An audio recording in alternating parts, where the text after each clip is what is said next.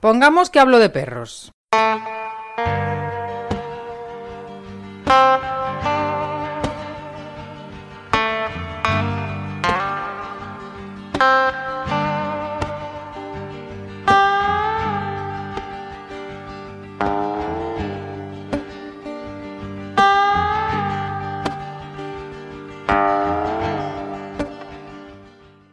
Eider Fernández de Sinchoa Educación Canina viajó con Pongamos que hablo de perros hace un año, en el décimo tramo del primer viaje. Ese tramo fue un tramo realmente bueno, con lo cual vamos a hacer otro tramo, más o menos continuando el viaje que hicimos en el tramo hace un año. No necesita presentación porque fue presentada en ese tramo, así que si no la conoces, ve allí el décimo tramo del eh, primer viaje, de pongamos que hablo de perros, y allí conocéis a Eider Fernández. Pues nada más. Con todos ustedes, Eider Fernández de Sinchoa Educación Canina.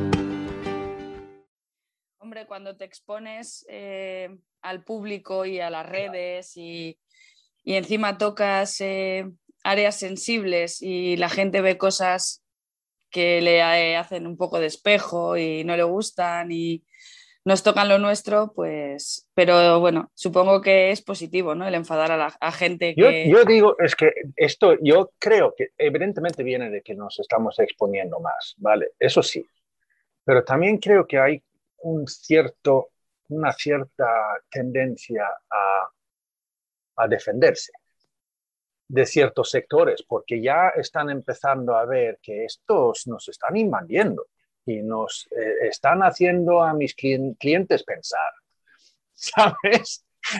Sí, por eso te digo que cuando tocas zonas sensibles la gente reacciona y cuando lo que quieres es control y llega otra gente que plantea cosas nuevas y que empiezan a verse perros más libres, pero también perros mucho más felices, empiezas a ver otras expresiones faciales, corporales, y la gente empieza a verlo y empieza a unirse cada vez más, pues los que quieren mantener el control y quieren mantener a la gente bajo control, no solo a los perros, esto les remueve. Ten en cuenta que trabajamos de una manera que es antisistema. Al sistema no le gustamos tampoco. Eso yo lo dije de cierto modo. Eh, hablando con Javi Cueva en, Ecuador, ¿no? O sea, que lo dije, comenté, esto ya es educación canina anarquista. Eh,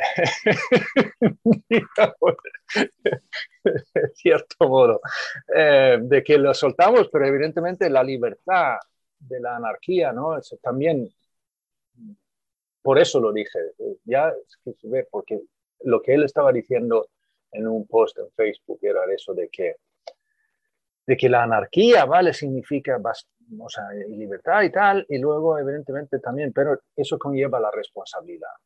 O sea, de cada uno tiene que ser responsable, responsable de su propia libertad. Y eso es una cosa que yo he dicho un montón de veces, que he tenido que defender y digo que eso lo he visto yo en, en los míos, eh, a través de observación y simplemente dándole las, la libertad a, a mis perros, eh, puedo yo decir que he notado que les veo más responsables.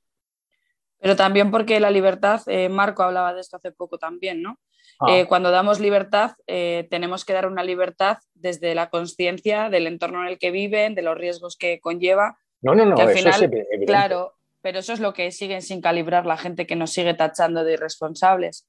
Que cuando nosotros proporcionamos libertad, lo buscamos hacer de una forma progresiva y minimizando riesgos que sean realmente severos, pero que la vida también hay que correr riesgos, que también nosotros corremos riesgos, ¿no? Nadie se queda en casa cerrada para que no le pase nada. Bueno, este año sí que hay gente que se está quedando cerrada para que no le pase nada. Pero bueno, que también hay que, yo veo cómo juegan también con nosotros con el miedo y, y, a mí no me gusta. O sea, el miedo es una emoción de supervivencia, es una emoción necesaria, pero siempre que no empiece a ser algo patológico, ¿no? Y creo que el miedo patológico es lo que nos ha llevado a un control que es tóxico con ellos y lo que el otro día hablaba, ¿no? Que estaba muy indignada yo y, y hacía, cuando me indigno mucho, hago algún post para, para poder liberar, es una descarga emocional, pues es una descarga emocional. Porque el control es lo que nos lleva, el miedo es lo que nos lleva al control y el control es lo que nos lleva a unas relaciones que son absolutamente tóxicas con ellos, ¿no? De no dejarles ser, de no dejarles hacer, de encima la forma de, imponer nuestro control, porque eso también hay mil formas de gestionar las cosas y mil formas incluso de, controlar situaciones que se nos escapen, ¿no? porque también nosotros tenemos situaciones que nos dan miedo o momentos en los que no queremos que estén sueltos por situaciones sociales, hmm. pero el cómo lo gestionas también es un mundo. Y al final cuando nosotros nosotras intentamos gestionar desde el respeto, desde el perro que es perro, desde la paciencia, que son procesos que los que hacemos sabemos que son procesos largos, de mucha paciencia, de mucha introspección, de conocerte a ti misma, de saber tus límites, de superar tus límites, que es la parte oh. que a la gente le da miedo también, ¿no? Hombre, ¿vas a empezar a hurgar en mí? Yo a veces llego y haces un cuestionario de, bueno, pues preguntas un poco y, y, ostras, digo, es que a veces les estoy preguntando cosas que a mí se me torcería un poco la cara. yo te digo, yo tuve, yo tuve ayer por la tarde, tuve una sesión con unos clientes nuevos y bueno, fue o sea, una, simplemente sentados en una mesa, ¿vale? Estábamos sentados en sillas alrededor de la mesa, pero era una familia y estábamos yo durante una hora y media, casi dos horas, hablando. El caso es que después de la sesión que tuvimos, el, el hombre vale, nos despedimos y justo entonces entraron unos amigos que iban a venir a su casa y entonces el hombre de la casa, mm, vale, dijo, este es Jonás, tal, es nuestro psicólogo.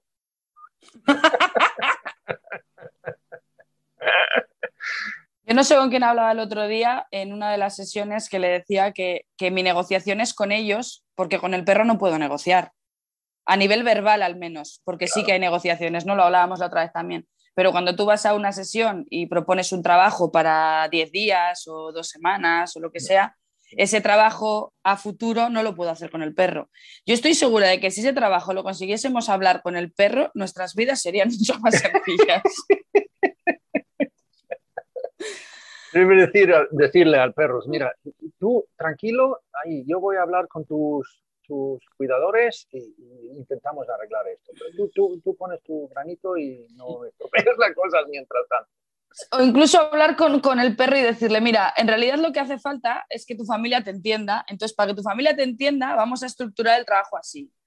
Y sería todo como más sencillo, estoy segura, porque cambiar también, ¿no? Eh, yo creo que a veces llegamos a las casas y, y hay cosas que están normalizadas que, que, hasta que incluso yo para mí, hasta que yo me hice consciente de que muchas cosas eh, estaban siendo no respetuosas o estaba siendo, estaba incluso rozando el maltrato, hasta que tú te haces consciente de eso, tienes normalizadas cosas que no son normales, que no deberían ser normales.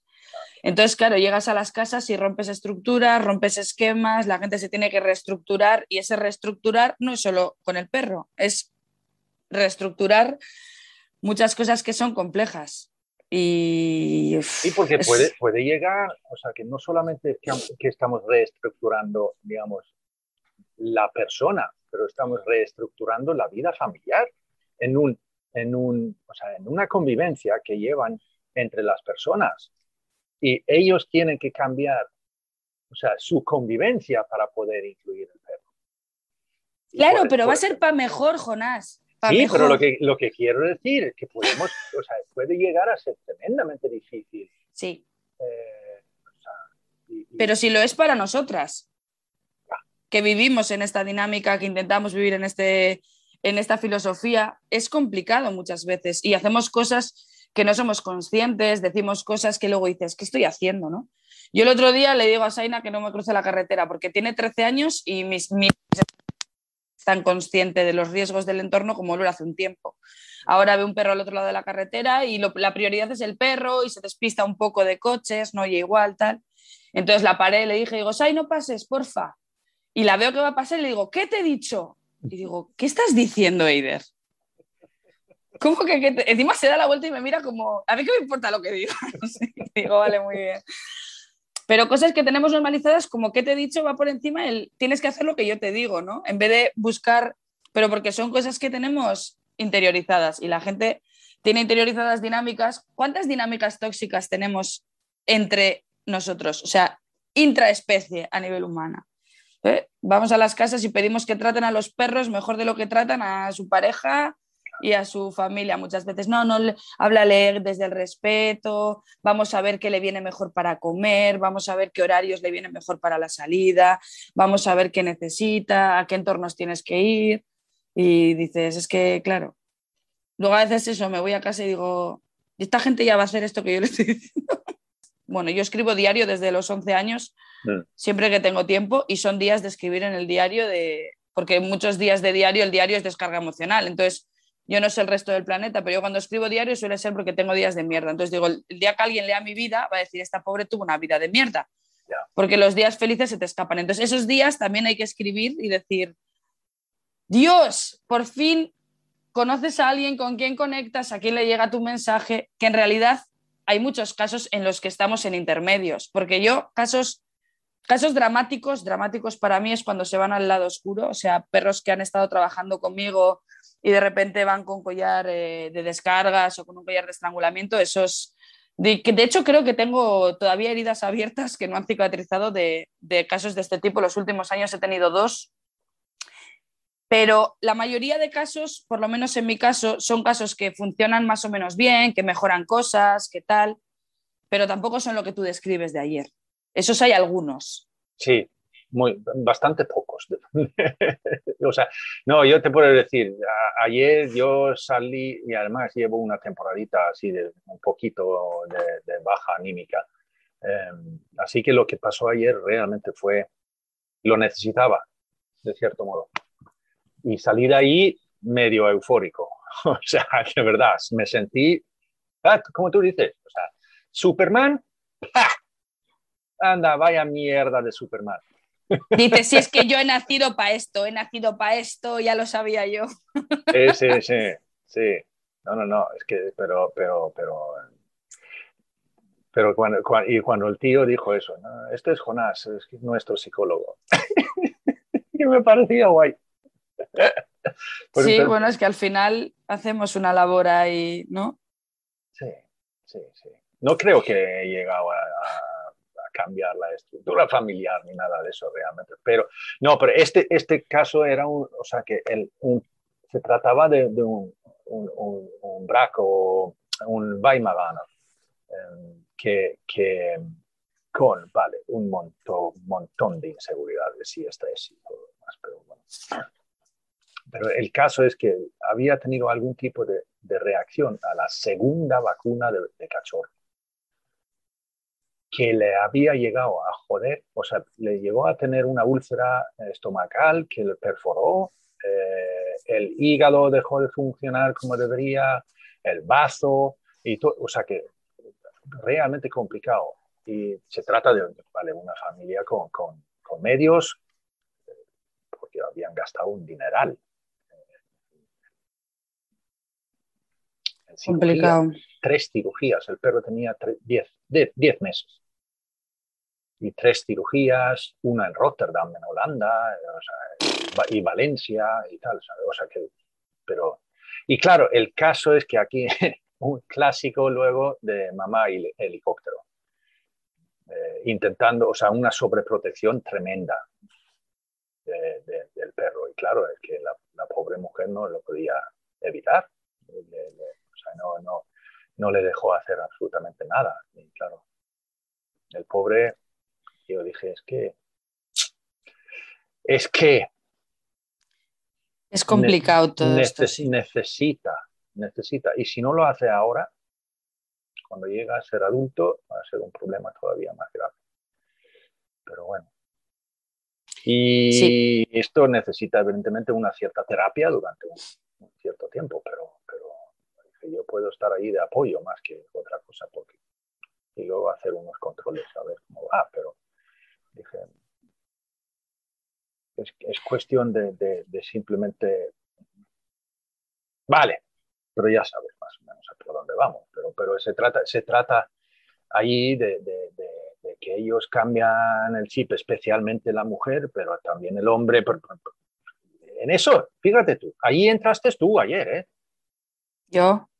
Sí, no tuve que decir tu nombre porque no, no importaba, porque, bueno, pero, pero le dije, no, fíjate tú, en, el podcast que llevo hablé una vez con una chica, que, que una colega que, que hablaba de, de eso, de, de, negociar con su perro y discutir, y pedir perdón, estas cosas, y eso, eso fuiste tú.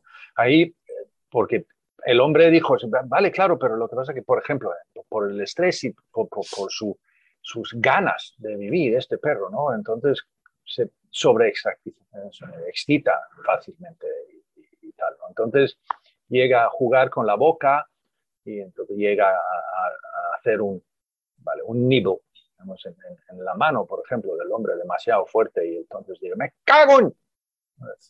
Y le regaña en ese momento y luego se aleja y digo, vale, eso es una reacción. Pero si tú crees que has sobreactuado, pues ve y pídele disculpas o perdón después. Y explícale al perro por qué has reaccionado de esa forma. Explícaselos como si fuera tu hijo. ¿Cómo? Sí, ¿por qué no? A lo mejor el perro no entiende cada palabra que le estás diciendo, pero sí que entiende tus sentimientos. Sí, es otra de las cosas que pregunta la gente, ¿no? ¿Y cómo se lo digo? Pues diciéndoselo, como te salga. Exacto, lo que te sale.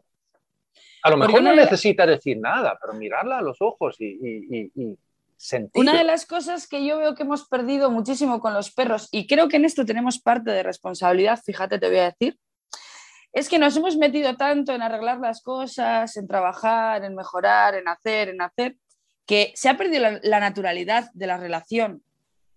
Si la gente no es natural, la gente no tiene una relación normal, natural, de, ¿no? Yo digo, bueno, nosotras trabajamos desde el respeto y, no hay castigos estructurados, ni hay... Pero yo tengo una relación con mis perros natural y si me pones de mala gaita, te lo voy a decir, pero también ellos me dicen a mí cuando yo les pongo de mala gaita a ellos, la vieja me saca el dedo cuando le parece que estoy diciendo cosas que no tienen sentido, ¿no? Porque es, me decía la gente, es que es como, como negociar con tu hijo. Digo, no, es como negociar con mi abuela.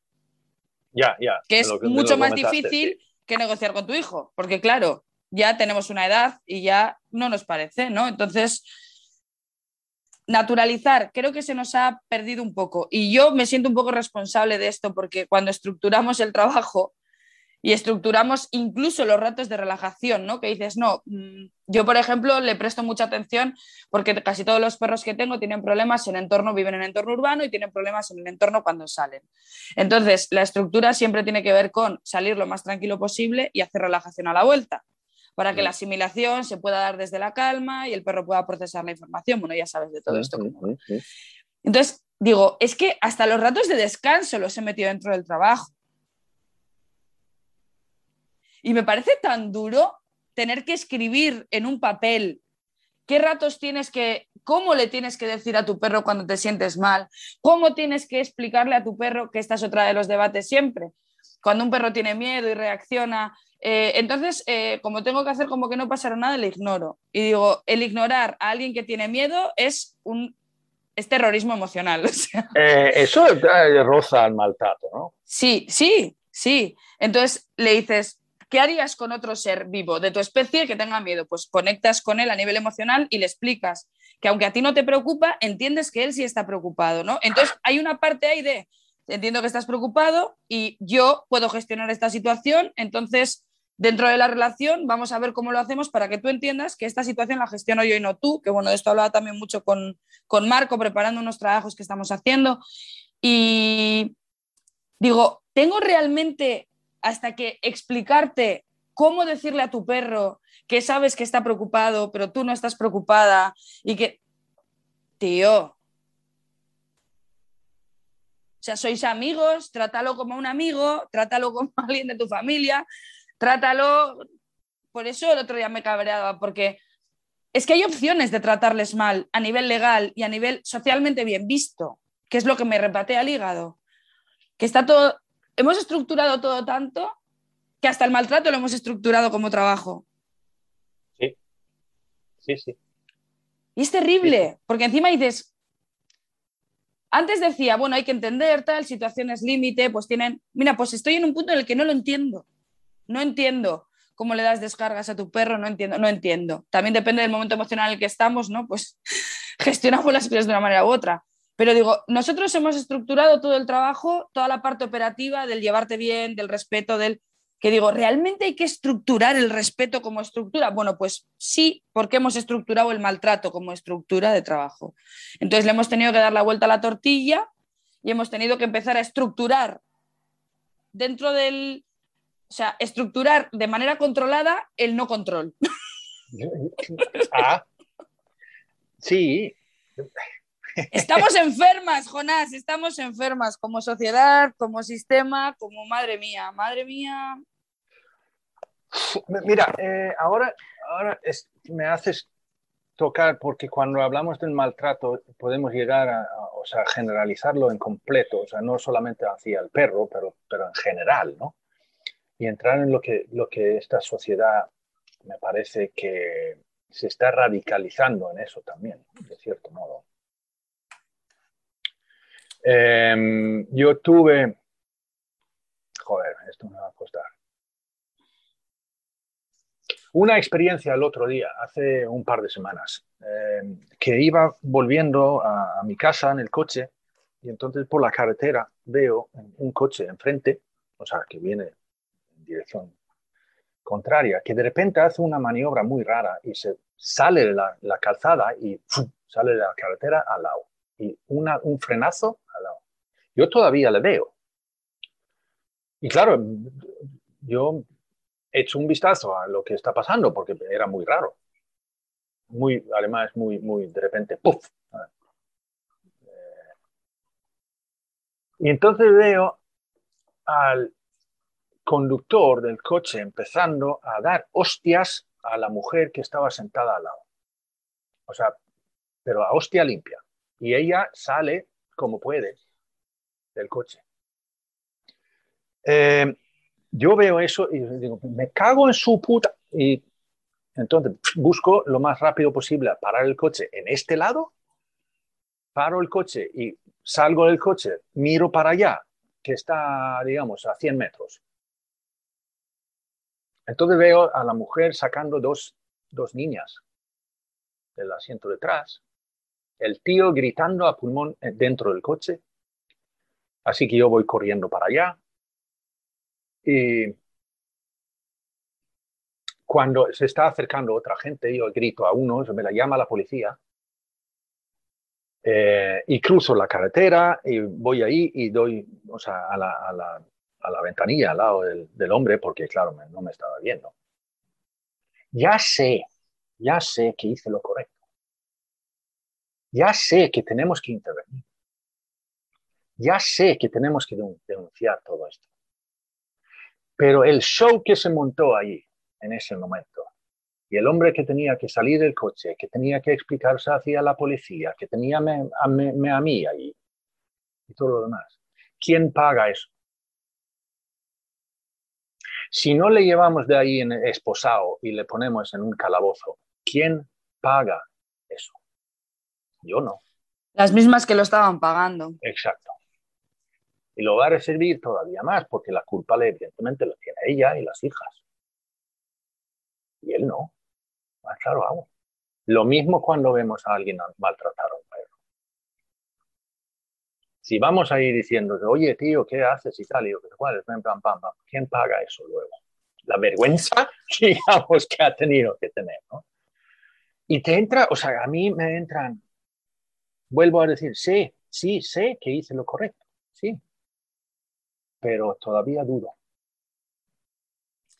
Ahí lo que pasa es que entra el, sistema legislativo que, es el que es también, ¿no? Y es que es, muy complicado. Yo entiendo por dónde vas, ¿eh? si a mí también me pasa. Me pasa que si tengo bronca porque para un cuadro de maltrato, luego me voy pensando lo mismo que tú, que digo, joder, le genera una tensión que va a pagar el perro. Claro. Pero si no lo hago, también digo... no, no, estoy, estoy diciendo que sé que hice lo correcto. Sí, sí, estoy convencido de ello el otro día lo pensaba, digo, mira, eh, el perro no sé si lo pagará, porque bueno, he tenido situaciones, hace poco discutí con un chico aquí en, cerca de donde vivo y tal, porque él tenía su perro volteado y lo estaba sujetando porque ladraba a los nuestros y tal, y, y, lo sujeta y lo sujeta y lo sujeta, y ya llega un momento que ya me di la vuelta y digo, oye, ya vale, ¿no? O sea, vamos a ver.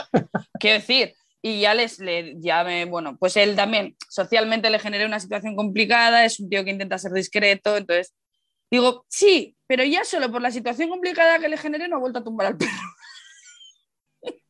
Bien, bien, pero también, como, como, tú decías, o sea, que entramos en la legislación, es como vemos esto, o sea, que ahora vale menos, o sea, está muy, muy, muy bien que tenemos estos movimientos por diferentes lados ahora, ¿no? Sobre que nos está eh, concienciando sobre el, el, uso de ciertas herramientas y tal, ¿no? Pero cuando veo alguna publicación que dice, ya, pero hay ciertas zonas en España donde, por ejemplo, el, el collar eléctrico o los los collares de púas están prohibidos, digo, no, no lo están. No están prohibidos. No, no lo están. Es, la ley está diciendo que mientras no produce dolor físico o emocional al animal, lo puedes usar como te da la gana. Y Mm. entonces entramos en la interpretación. Y claro, Y está ese asterisco siempre de salvo uso profesional, que dices, vale, también, también. estupendo. Pero lo que pasa es que es a dónde voy. O sea, que no, no, no. O sea, tenemos que le- esas cosas. No, no basta con eso. Tenemos que legislar. Simplemente, la- directamente la prohibición del uso. O sea, que el, el- la- la- ese tipo de herramientas simplemente tiene que desaparecer del mercado. Sí, es lo que te decía, que, o sea, el otro día el post iba en ese sentido, es, Mm. es que no debería de haber opción. O sea, Ah, no deberías de poder tratar mal a tu perro. Exacto. No, no, O sea, no es, no, porque yo muchas veces digo, ¿no? También tenemos casos que tú ves por dónde van y dices, o consigo conectar y consigo que la cosa mejore, o se van a ir a otra línea, porque lo ves, ves que están ahí debatiéndose.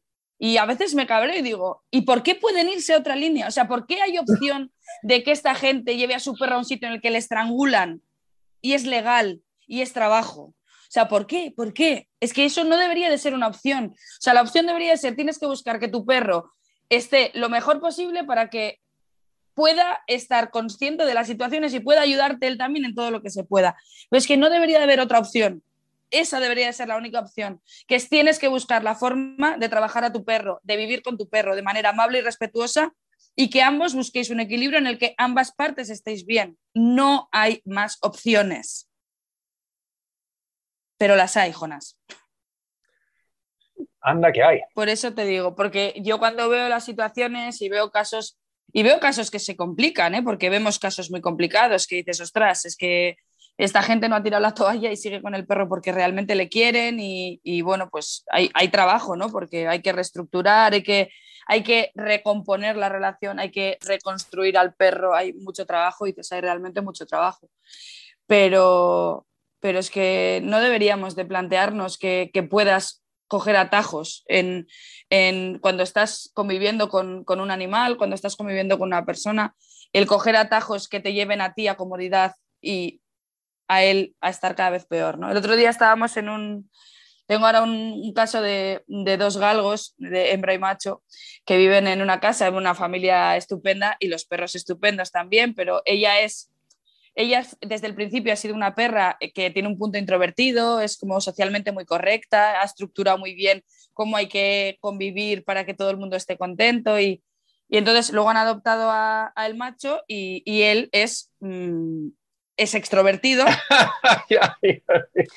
tiene un montón de herramientas sociales, eh, es muy consciente del entorno en el que vive, pero de otra manera, es consciente del entorno en el que vive, consigue saber con qué gente puede relacionarse y con qué gente no, consigue saber qué gente le va a dar eh, algo de comida y qué gente no. Eh, entonces, claro, a nivel herramientas, para mí igual sería el óptimo, ¿no? O sea, es, dices, ostras, qué pasada, ¿no? Viene de una vida fastidiada, entra en ciudad y maneja perfectamente la ciudad, sabe sí. qué personas conectan y qué personas no y tal. Y, y llevaban un collar de estos eh, martingale y, y, una correa de dos metros. Entonces yo le propongo un cambio de arnés y le digo, bueno, vamos a poner el arnés tal, y bueno, le, le les propongo que como él lo que hace es, porque miren, se escapa, no se escapa, pero sí se marcha a hacer las cosas que le interesan. No se escapa porque está a 20 metros. Y no le interesa escaparse, lo que le interesa es, bueno, pues hacer su vida, su vida divertida y luego ya volver a casa con ellos. Entonces les propongo arnés y correa larga y acompañarle en ese proceso de vamos a divertirnos juntos, no tú solo y no cuando te cojo nos vamos y tal, sino que vamos a hacer esta vida que a ti te gusta juntos, pero yo también te voy a explicar qué, qué, límites tengo yo a nivel social. Le digo, le ponemos este arnés, correa larga y tal, y, me dice, con el arnés y la correa larga yo no me apaño igual de bien. Y le digo, ya, el tema aquí está en que tú vas un poquito peor, pero él va un poquito mejor. Y me dice, vale, lo he captado. Claro, digo, a ver cómo te explico amablemente que para ti puede ser algo más incómodo, pero que tu perro va atado todos los paseos del año, aunque a ratos le sueltes. Entonces, es prioridad que él vaya un poco más cómodo, aunque a ti se te genere un poco más complicado el paseo, al principio sobre todo, porque luego todos sabemos que una vez te acostumbras a la correa larga, luego no hay opción de volver a una correa más corta, porque yo ahora mismo, o sea, me siento analfabeta cuando estoy con una correa corta, digo, si no sé qué hacer con ella. O sea, no podemos movernos, no tienes libertad, no. Entonces, pero ese punto de realmente tanto más te cuesta esto que para ti a nivel bienestar en el paseo, si antes tenías un 8, igual ahora es un 7, pero que para tu perro antes era un 4 o un 5 y ahora es un 8. Yo he tenido no exactamente lo mismo, porque, vale, pero de, flexis o sea, la correa flexi. Es decir, cambia eso por una correa larga de 5 metros o algo así. O sea, si la flexi es de 5 metros, pues cámbialo a una estática de 5 metros. Ya, pero eso es mucho más complicado llevar. Sí, sí que lo es. Pero es mucho mejor para él.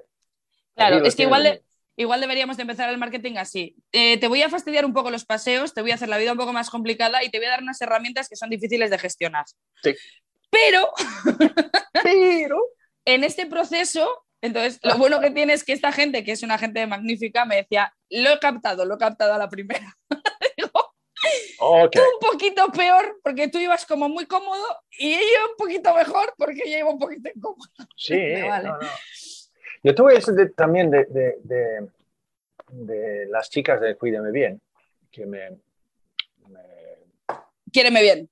Eso, quiéreme bien. Que cuídame bien también estaría bien, igual hay que sacar otra.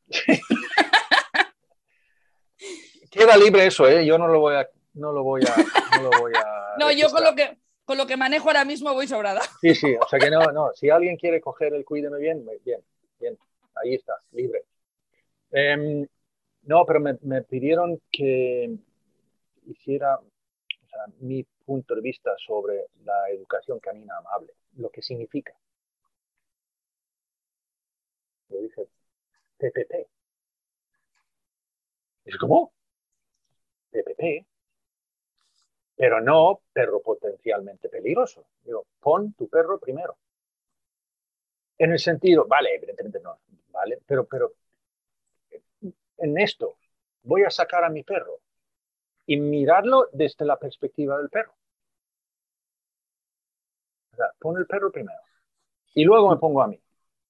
Si es demasiado para mí, ¿vale? Pues entonces yo tengo que gestionarlo de otra forma. Pero si pongo el perro primero en la decisión que voy a tomar, significa que, que a lo mejor, como tú dices ahí, sí será un pelín más incómodo para mí, pero es un pelín y lo puedo soportar. Sí, yo creo que hay también, eh, que el otro día lo, escribí en un post de, creo que es el viaje de gala en Instagram, que hablaba de del tema de le das la prioridad al perro, ¿no? Y el perro come muy bien y tú te comes un ya te como, y el perro lleva un arnés eh, acolchado y cómodo y tú vistes con ropa del 97 y tal. Y, y yo le puse que creo que hemos volcado, o sea, creo que ha habido un vuelco de mi vida es mi vida, el perro entra y el perro entra en mi vida y se estructura en mi vida y hace lo que yo tiene que hacer para estar en mi vida. Hemos pasado, muchas de nosotras hemos dado la vuelta y o sea, yo le decía el otro día, digo, yo puedo estar de acuerdo en que vistas con ropa del 97, porque lo mismo del 97 que de 2021 que te ponga ropa futurista. O sea, yo la prioridad que le doy ahí es ponte ropa cómoda porque tienes que pasear con tu perro y ropa cómoda que puedas manchar porque el no mancharte no debería de ser importante cuando vas con tu perro. Entonces, hasta ahí. que esa es parte importante. Pero no creo tampoco que la gente tenga que... Eh, o sea, creo que hay que llegar al equilibrio. Y eso lo, lo, escribí el otro día. Digo, creo que el grupo tiene que estar bien como grupo.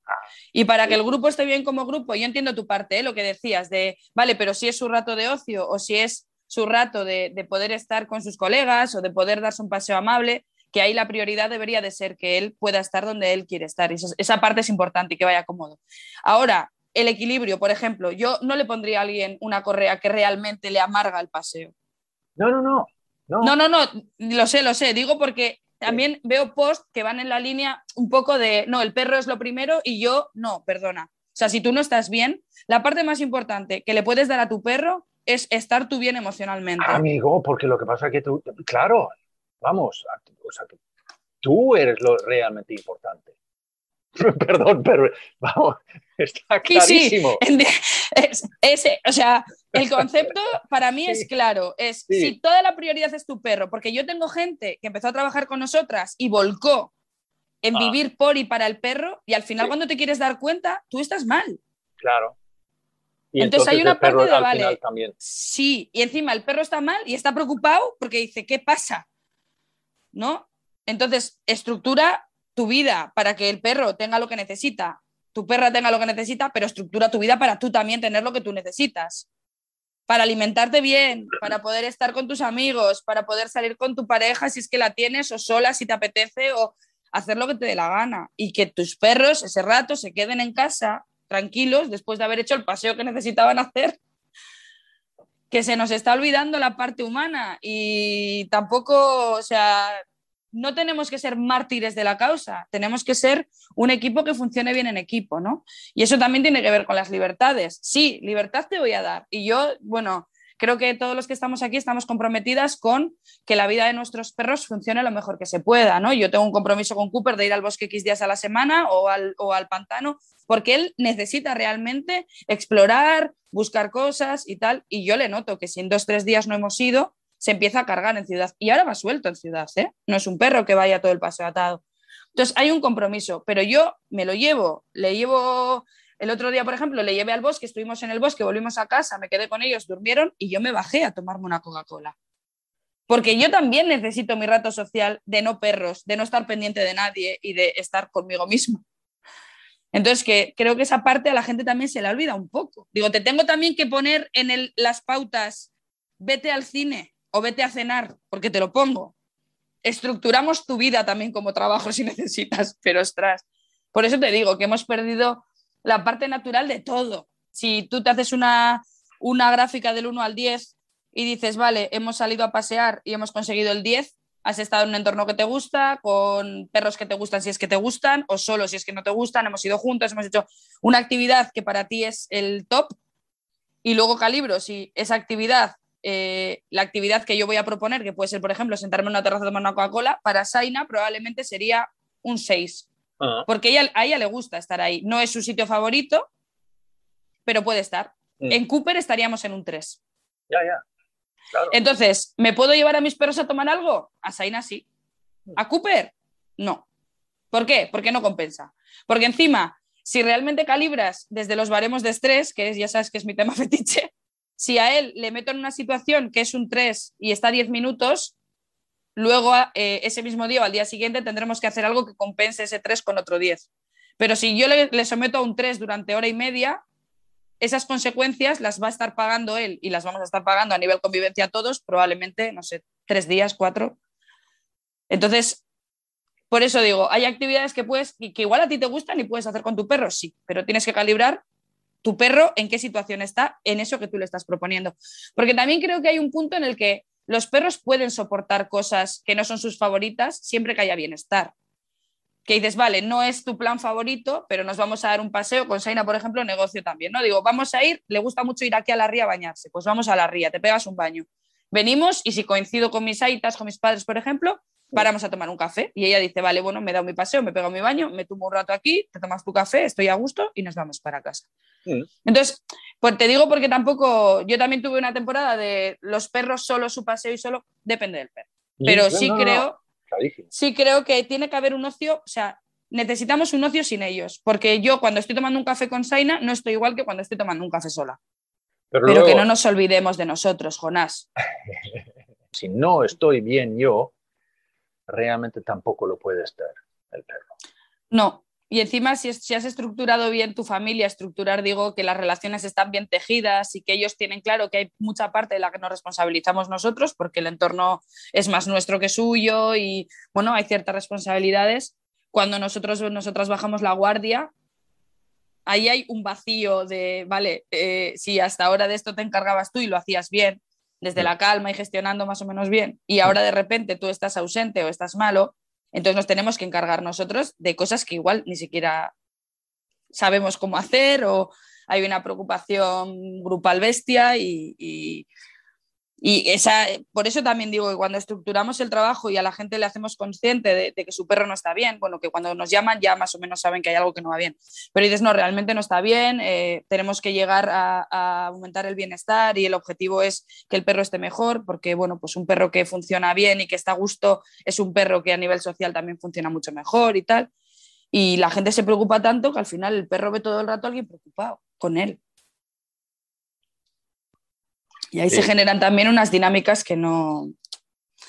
Por eso digo que, sí, que hay que esforzarse y hay una parte importante de esforzarse por su bienestar porque los tenemos cautivos, porque ellos no pueden decidir cuándo salen, no deciden qué comen, no deciden con quién se relacionan, no deciden nada. Entonces, dentro de lo poco que pueden decidir, que será, no sé, un 2% de su vida, pues que puedan decidir es importante.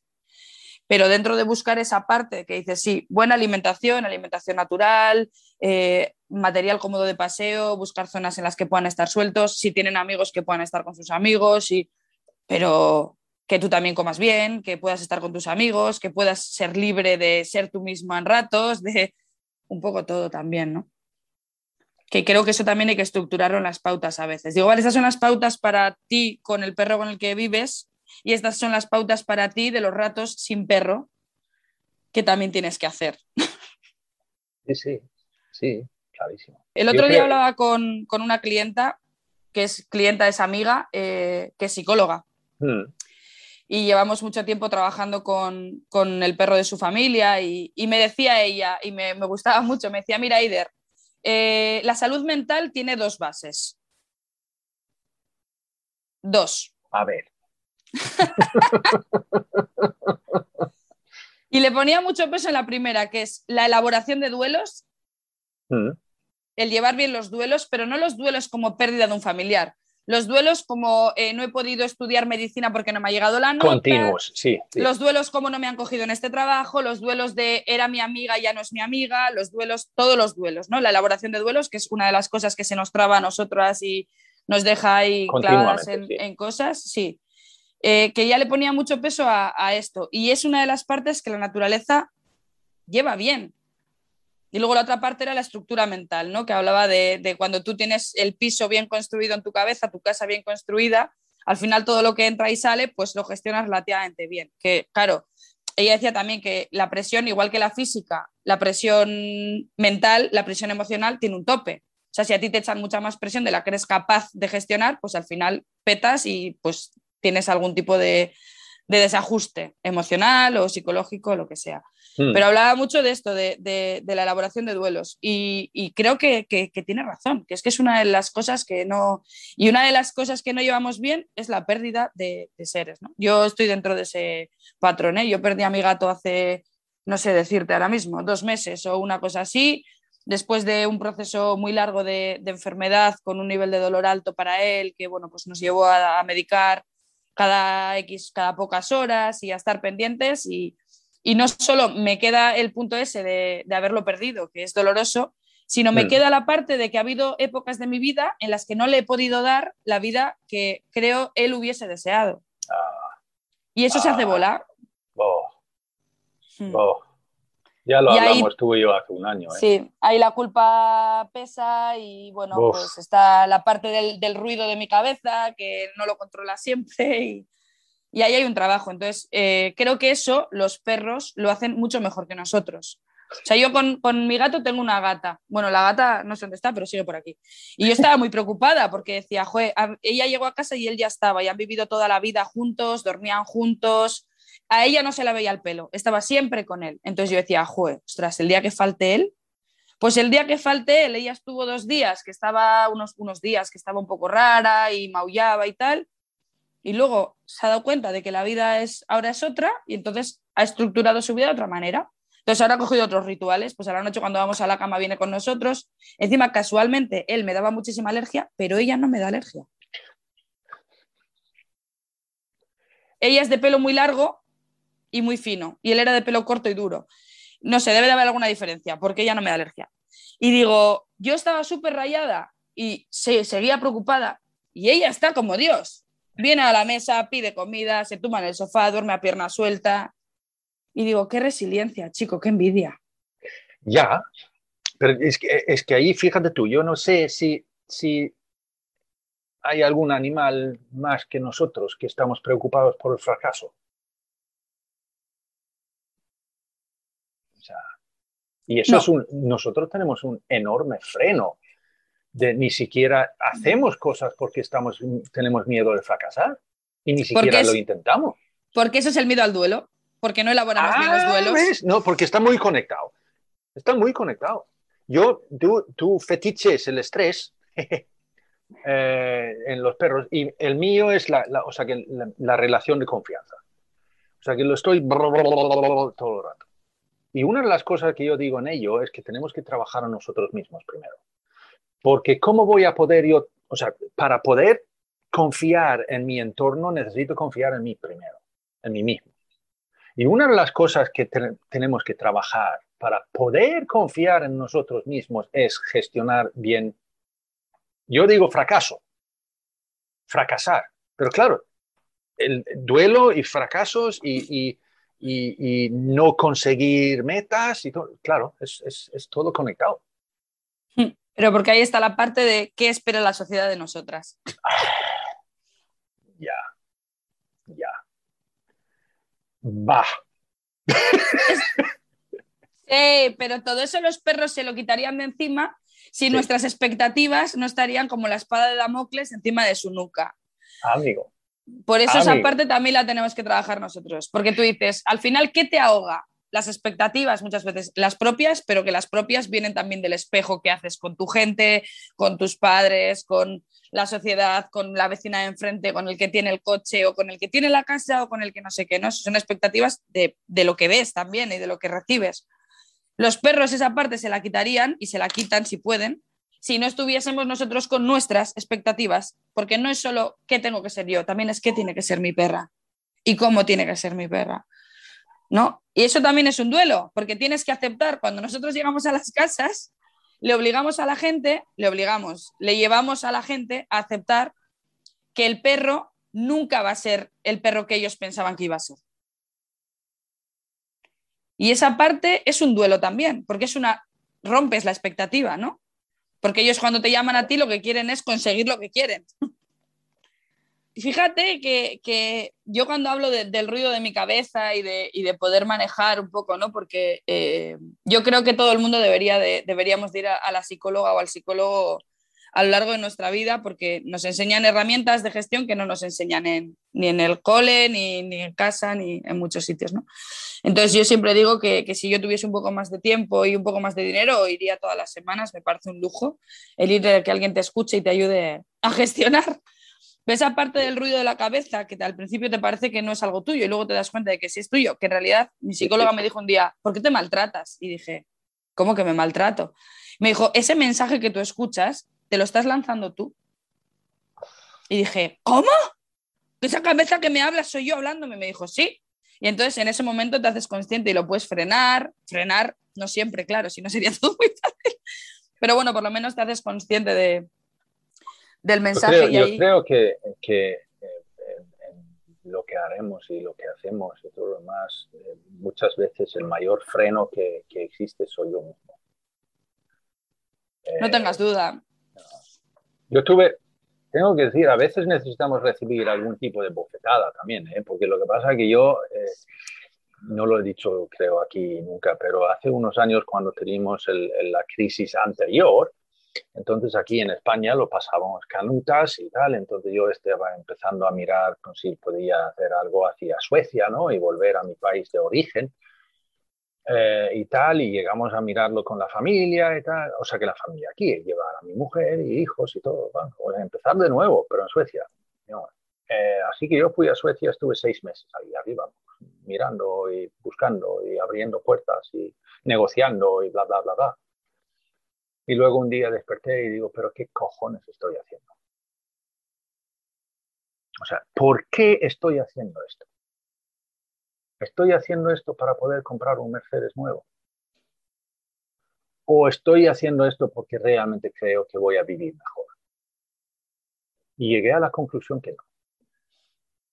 Porque la vida en Suecia o sea, me fue tan fácil de salir de ahí y venir y empezar a vivir en España como dice mi, hermana, me lo dice claramente, es que no encajaste en Suecia antes. Y ahora menos. Y es que la vida en Suecia es muy diferente que la de aquí y yo no puedo vivir en Suecia. Yo me deprimiría, clarísimo. O sea, es que no.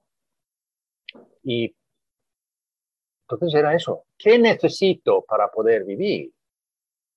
No, eso no es, no es material, es otra cosa. Y entonces me di cuenta de ello y a partir de ahí, o sea, cogí el teléfono, llamé a mi mujer y digo, pues se acabó, vuelvo. Y ya veremos, ya veremos, pero vuelvo. Y prefiero vivir aquí, pasar canutas económicamente, que vivir económicamente fantásticamente en Suecia, pero porque mi vida sería pasar canutas. Entonces, es que, ¿qué, es la calidad? Y eso decidimos nosotros. Por eso hablábamos también del tener que estar bien para poder darles lo mejor a, nuestras familias caninas, ¿no? Porque si tú no te conoces a ti mismo, no eres consciente de cuáles son tus prioridades y dónde estás bien, dentro de que yo no hablo, ya te digo, soy bióloga, no hablo de la felicidad, de no quiero ser feliz, quiero tener una vida feliz, o sea, soy consciente de lo que es la vida y tendrás ratos felices y habrá ratos duros y habrá ratos de tristeza y habrá ratos de ira y hay ratos de todo tipo. Y es normal. Sí. Es normal. eso, es la ahí, ahí, eso fue muy bueno en, en, el, que, que el, el, episodio que hice sobre el, duelo, digamos, con, con María Fernández, de la brújula. ¿no? De que ella dice ahí claramente, y estoy 100% de acuerdo, es que deberíamos quitar la etiqueta de positivas, o sea, emociones positivas y negativas porque todas son positivas. En ese sentido. ¿Vale? Ahora yo tengo conexión mala. No, no, está claro. Sí, y ahí el otro día también cuando hablaba con, con Izaskun, con la que te he dicho antes que es psicóloga, que ahora ya mm. es también amiga, eh, ella me decía que uno de los problemas que tenemos es que nos estructuramos la vida como si cuando te tocara algo, que puede ser una enfermedad, que puede ser un despido, que puede ser determinadas cosas, dices, la interpretación es, joder, con lo bien que me iba, ¿por qué me ha tocado a mí? Dice, cuando en realidad lo normal es que durante tu vida tengas enfermedades, tengas despidos, tengas días malos, rompas con gente, venga gente que no te caiga bien y tengas problemas. Y si estructurásemos eso como una vida normal, y nuestras expectativas fuesen otras, viviríamos menos duelos también y menos, ¿no? Y decía con un familiar suyo que ha pasado una enfermedad dura y tal, decía que le había dicho, joder, ¿por qué te ha tocado a ti, no? Y que le decía él, ¿y por qué no? y, si a mí no, ¿a quién lo voy a dar? claro, ¿y por qué no me va a tocar a mí tener una enfermedad? No, claro, dices, porque no es un tema encima de merecer o no merecer. Que yo sí que creo que las enfermedades están muy ligadas a las, a las emociones y están muy ligadas a, a la vida que hacemos. ¿eh? Todas las enfermedades o casi todas tienen que ver, creo, con, la parte emocional. Desde que hice el, trabajo sobre el sistema entérico también me hice más consciente aún de, la importancia de, todo lo que tiene que ver con las emociones a nivel, a nivel psicosomático y de enfermedades y demás. Pero la realidad es esa. Y a nuestros perros igual. Nuestros perros durante su vida van a tener perros que les encajen bien, perros que les encajen mal, situaciones conflictivas, situaciones buenas, días de dolor y, ellos lo llevan con una normalidad totalmente diferente. O sea, yo no le veo aquí a la vieja protestarme todos los días porque, ay, me he hecho mayor y me duele la cadera. Y yo sé que le duele la cadera. Pero ella lleva su dolor de cadera con la naturalidad de alguien que tiene 13 años a nivel perro y que tiene un dolor de cadera porque tiene 13 años. Entonces, es natural. Sí. Natural. Sí. Sí, Ya. por eso creo que si les observamos, les damos un- lo que necesitan, que en realidad no es mucho, que es que eso es lo bueno también, que es que son felices y viven unas vidas bien, con bien de poco. Entonces, que tenemos ahí, si les observamos, hay mucho que aprender de ellos sobre cómo envejecen, sobre cómo gestionan los duelos, sobre cómo gestionan el que un día comen rico y si otro día toca algo que está menos rico, pues mira, pues ya está, no pasa nada tampoco. Y que si un perro les encaja bien, guay, y si les encaja mal, pues otro les encajará mejor. Y no sé, creo que, que, que tenemos mucho que aprender sobre lo que decíamos antes, sobre ver las cosas de una manera más natural y sobre entender la vida no como nos la han metido o como nos la quieren vender para que consumamos y para que estemos dentro de, de- de un... Porque es lo que tú decías también, ¿no? Nos meten ahí en unas dinámicas que parece que no puedes ser feliz si no tienes el coche de no sé qué, si no vistes de no sé qué manera, si no puedes consumir determinadas cosas, si no tienes dinero para ir a cenar fuera, si... y que en realidad cuando analizas todo dices, en realidad esto es necesario. Y te das cuenta de que no lo es. No, porque realmente no es para ti. Realmente no es para ti. No, Eso, eso es para dar, o sea, la, la- la- yo estoy la esperando imagen de otro, ¿no? O sea, de algo que no ni siquiera La somos. la expectativa de lo que la sociedad te dice que tienes que ser. Que es un duelo mal elaborado. Yo estoy esperando a que aparezca, porque llevamos mucho tiempo en proceso de buscar casa para irnos a, a vivir al campo. Bueno, se nos está complicando la, la situación. Teníamos una palabrada que no sabemos si al final va a salir y va a haber que buscar otra. Y bueno, pues al final lo que hemos decidido es tomárnoslo con tranquilidad. Donde estamos, estamos bien. Vivimos bien, tenemos todos trabajo, vivimos tranquilos. Los, los perros y la gata viven bien. Podrían vivir mejor. Yo también, pero bueno. Y tengo muchas ganas de irme a vivir al campo y quitarme un poco todo el rollo este de, de eso, de la ciudad. O sea, de poder vivir en pijama. O sea, no sé cómo explicarte. O sea, ya, ya. y que la, que la vieja no se vuelva a poner un arnés en su vida. Hmm. O sea, que puedas vivir sucia, llena de barro. sí. Eh, o sea, eso, eso. eh, Aspiro a tranquilidad y a poder vivir en un entorno en el que ellos realmente puedan estar tranquilos y ser ellos mismos. Pero eh, sí que hemos llegado a un punto en el que tenemos esa ilusión, pero entendemos que eso no, no tiene que ser ya, que ya llegará también, ¿no? Un poco, todo un poco con más de calma. Pero es que la vida nos achucha, ¿eh? Yo este año pensaba que iba a tener menos trabajo por el tema de, de- por todo el tema del COVID y tal. Y la verdad es que, bueno, han salido proyectos nuevos, han salido cosas nuevas y he trabajado a destajo, muchísimo trabajo de sol a sol y, y, bueno, y ahorrar para cuando compremos la casa y tal y no sé qué. Y llega un punto en el que David, mi pareja, que, que bueno, en eso me hace muy buen, me, me hace bien en muchas cosas, esa es una de ellas, me dice, eh, los años que se nos pasan, estos años de trabajo continuado, de, me dice, "es- no van a volver. O sea, tú no vas a volver a tener 39 años. No, Entonces, lo que no vivas ahora, no lo vas a vivir con 65. no. Entonces, vamos a calibrar cuánto necesitamos para poder vivir tranquilos, porque vivir ahogados, pues todos sabemos que al final es complicado, Hmm. pero dentro del poder vivir más o menos tranquilos, ¿cuánto te puedes quitar para que podamos vivir? Ahora. digo, sí, ahora, Sí, claro. porque también el tener un trabajo motivador, el poder ayudar a perros, el cómo le voy a decir que no a este perro que está fastidiado, cómo voy a retrasar si es tan mala hora, nos lleva a unas dinámicas que también para la gente que trabajamos en este mundo, creo que llegamos, yo por lo menos llego a un punto que es tóxico para mí. Sí. No, no, es como tú decías antes también, o sea, que tenemos nuestros perros, pero necesitamos tiempo para nosotros. Y eso, que tenemos nuestro trabajo y tenemos nuestros perros y tenemos yo qué sé qué. ¿Y cuándo voy a sacar tiempo para mí? ¿Voy a sacrificar a mis perros o voy a sacrificar un poquito mi trabajo? Por ejemplo. No, no. eh, Dale un abrazo a David de mi parte. sí, sí, sí, sí, ya te digo que me hace bien en muchas cosas, esa es una de ellas, que me dice, para un poco, para y vamos a vivir, píllate este sábado libre, acaba de trabajar, que fíjate, acaba de trabajar a las 7, que tampoco dices trabaja hasta la una al mediodía, no, pero no te metas trabajo hasta las 9, desde las 9 de la mañana y... Y sí, yo ahí necesito un poco, un poco de freno. Nuestros perros también nos hacen muy conscientes. ¿eh? A mí, sobre todo, Saina, pues que ya tiene 13 años, que dices, es que con ella sí que lo que no viva ahora ya no lo voy a vivir. O sea, tiene que ser ahora, es ahora o nunca. Entonces, ha habido unos días que la hemos dejado porque íbamos a hacer un tipo de vacación que no le encajaba, pero las siguientes vacaciones están estructuradas para ella. Mola. Mola.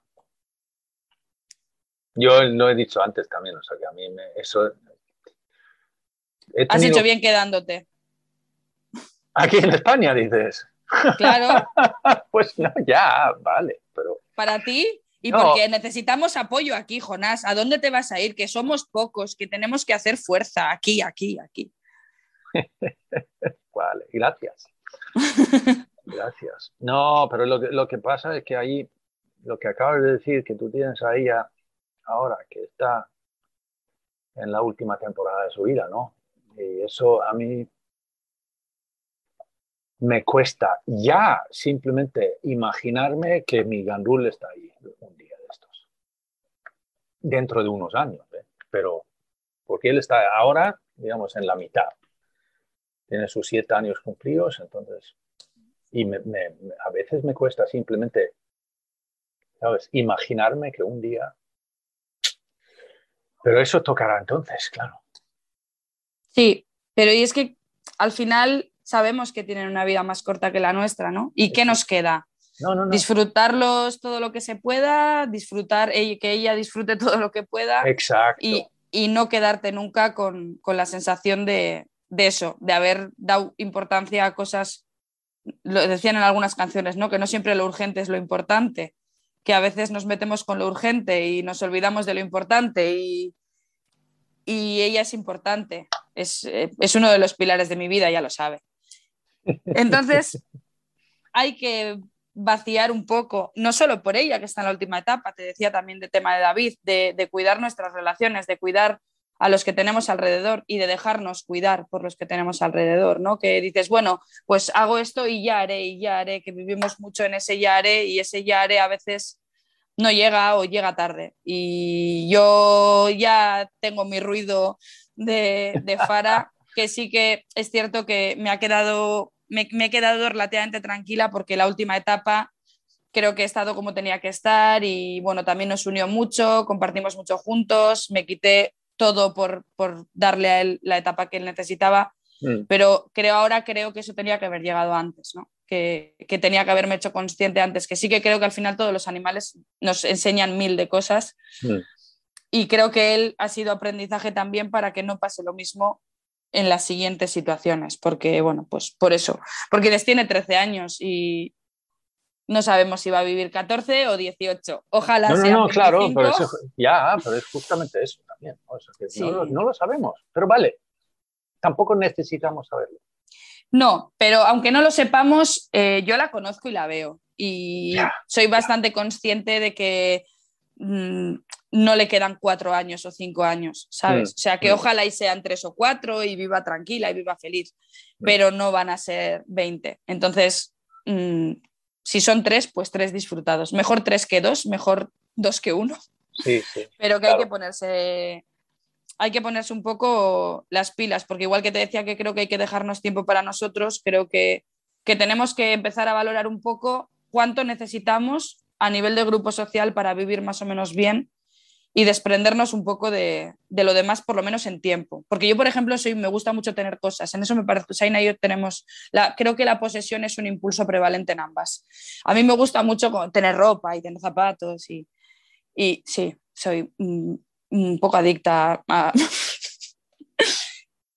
Vale, vale, tenemos nuestras descargas. Sí, sí, sí. Pero sí que soy consciente, el otro día eh, Marco me vacilaba, ¿no? Porque puse, pues hemos estado en, la furgoneta unos días y, joder, te haces consciente de, lo poco que necesitas para estar bien. Ah. Y me dice, esa persona es la misma que luego tiene tres almacenes con cosas desde el instituto acumuladas. Digo, sí, es la misma. Una cosa es, soy consciente. Pero sí que hacernos conscientes de eso, de el tener X ropa o X zapatos que a mí me gusta, cuánto tiempo me quita, ¿no? Porque al final las cosas se miden en tiempo. Mm. Porque tú necesitas tiempo para ganar ese dinero que necesitas para comprarte esas cosas que te gustan. Entonces, eh, una camiseta o un pantalón vale X tiempo mío. Eso. Y eso, eso tiene que hacernos también conscientes de que una camiseta tuya es, no sé, mm, media hora menos que estás con tu familia. O un, y que eso es importante, porque ellos eso sí que lo valoran mucho, ¿no? Es lo que más valoran probablemente. Bueno, eh, la mía, el comer rico, también lo valora bastante, ¿eh? no te voy a Pero a quién no, o sea, comer rico, pero luego, claro, eso de, qué, es, qué es rico, ¿vale? Eso es subjetivo, eso depende del gusto de cada uno, pero ¿a quién no?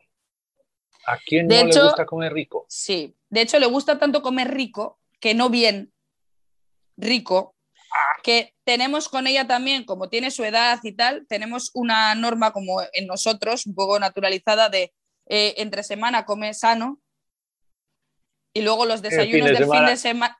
Vale, en fin de semana comemos rico. Tengo una lata yonki, o sea, tú le ofreces lata, que compro, a ver, traemos latas buenas, si no le damos tampoco friskis, que también le gusta, pero los fines de semana y luego ella toma trilostano, tiene Cushing desde hace ya dos años, creo que ahora ya dos años. Entonces la pastilla, como no le gusta, siempre va con una cucharada de lata. Entonces hay esas, esas rituales de hacemos lo que te gusta, damos paseos que te gusten, te bañas en la ría, vuelves llena de mierda, hueles a perro sucio toda la semana porque es lo que hay. Y es así. Y mm. luego los fines de semana yo desayuno rico y ella desayuna rico también. Pues muy bien, muy bien, muy bien. Ale, si hay alguien que, digamos, que no ha escuchado el primer episodio, que evidentemente es pena capital a ello, es que hice contigo, que, tengo, que fue el, el, primer viaje eh, y el décimo, sí, el décimo tramo.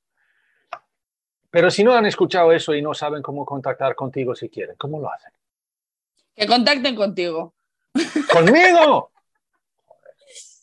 A mí me encuentran en, en Sinchoa Educación Canina, tenemos Facebook, Instagram, y bueno, en Facebook e Instagram están teléfono, correo electrónico y lo que, lo que necesiten. Y, bueno, yo encantada de, ayudar a, todo lo que se pueda. A mí me gusta mucho hablar contigo, tengo que decir. ¿eh? A mí también me gusta mucho hablar contigo, mira, sentimiento mutuo. Me, mola, eh, de verdad. Así que mantenemos la puerta abierta. Siempre. Muchísimas gracias. Gracias, Jonás. Un beso, cuídate mucho. Ponte a ti primero. ¿Vale? Y allí está. Terminamos este tramo junto con Eider Fernández y le damos las gracias enormes, de verdad, eh, por haber apartado tiempo otra vez a viajar con nosotros. También damos las gracias a ti por escuchar y si es que te gusta este podcast o lo que estás escuchando, pues díselo a tu amigo o amiga. Oye, pongamos que hablo de perros. Un podcast donde hablan sobre el trato amable, respetuoso y empático hacia el perro. También puedes visitar a la página web de pongamos que hablo de perros.info, donde están todos los tramos de estos viajes que hemos hecho hasta ahora. De momento nada más, solamente darles las gracias otra vez y hasta el siguiente tramo. Seguimos viajando. Saludos peludos.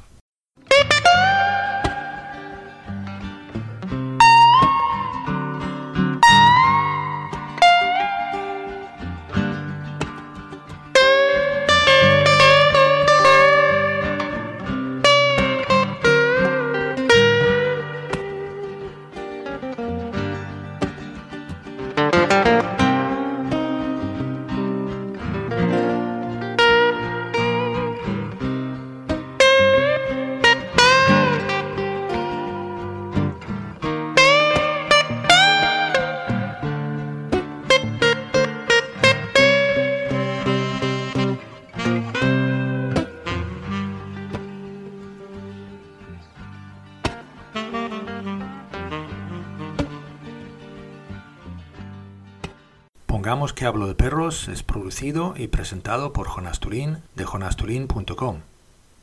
La parte musical viene por cortesía del dúo sueco Baba Blues. Y cualquier comentario, sugerencia, idea o si simplemente quieres saludar, está muy bienvenido en hola hablo de info.